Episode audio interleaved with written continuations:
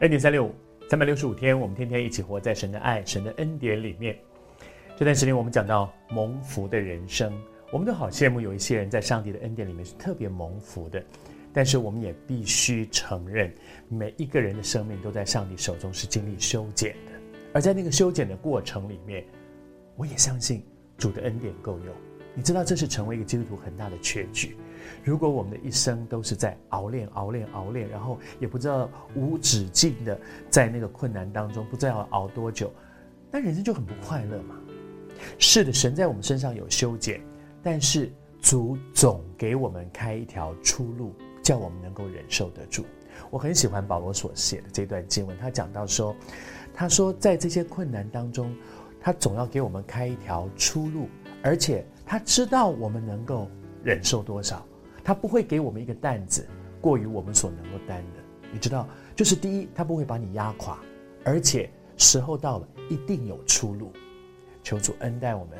而在面对这些，好像神给亚伯拉罕的一张考卷，一张一个一个试验，在面对这个考卷的时候，有一件事情很重要啊，就是你要知道他到底在考什么。如果你不知道他在考什么，你就你可能答错方向了。如果今天你你考的这个考题是要考你的这个逻辑，但是你一直在那个字面上转，你你恐怕就答错方向了。亚伯拉罕神给他的这张考卷到底在考什么呢？你看看后来天使的宣告是什么？他说：“现在我知道你是敬畏神的了。现在我知道你是敬畏神的了。原来上上帝大费周章，就是要弄清楚一件事。”没有经过这些，上帝不知道亚伯拉罕的心吗？不是，其实我相信经过这些，上帝要让亚伯拉罕自己知道你的关系，你跟我生命的关系现在到哪里了？你跟我生命的关系现在到哪里了？神要看亚伯拉罕对神的态度，那个敬畏神。这段时间我自己对敬畏神这这样子的一个神对我们的期待有一个很深的领受。从小我们就讲的敬畏神，敬畏神，很多的我们都参加的退休会、营会，主题就叫做敬畏神啊，操练敬畏，过敬虔的生活。我越来越发现，到底什么是敬畏啊？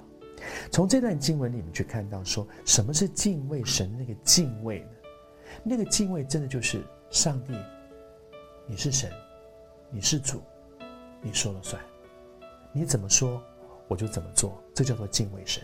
敬畏神真的不是一个外面的东西，说啊，我唱诗时候很投入，我我我啊、呃，这个圣经读得很熟悉，我我方言祷告很很长，每天都花很长很多的时间方言祷，这些东西我相信对我们的生命都有帮助。可是它不对等于这就叫做敬畏神。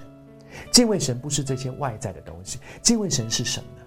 敬畏神是我里面有一个心说主啊，你是主，因为你是主，你说了算，你怎么说我就怎么做。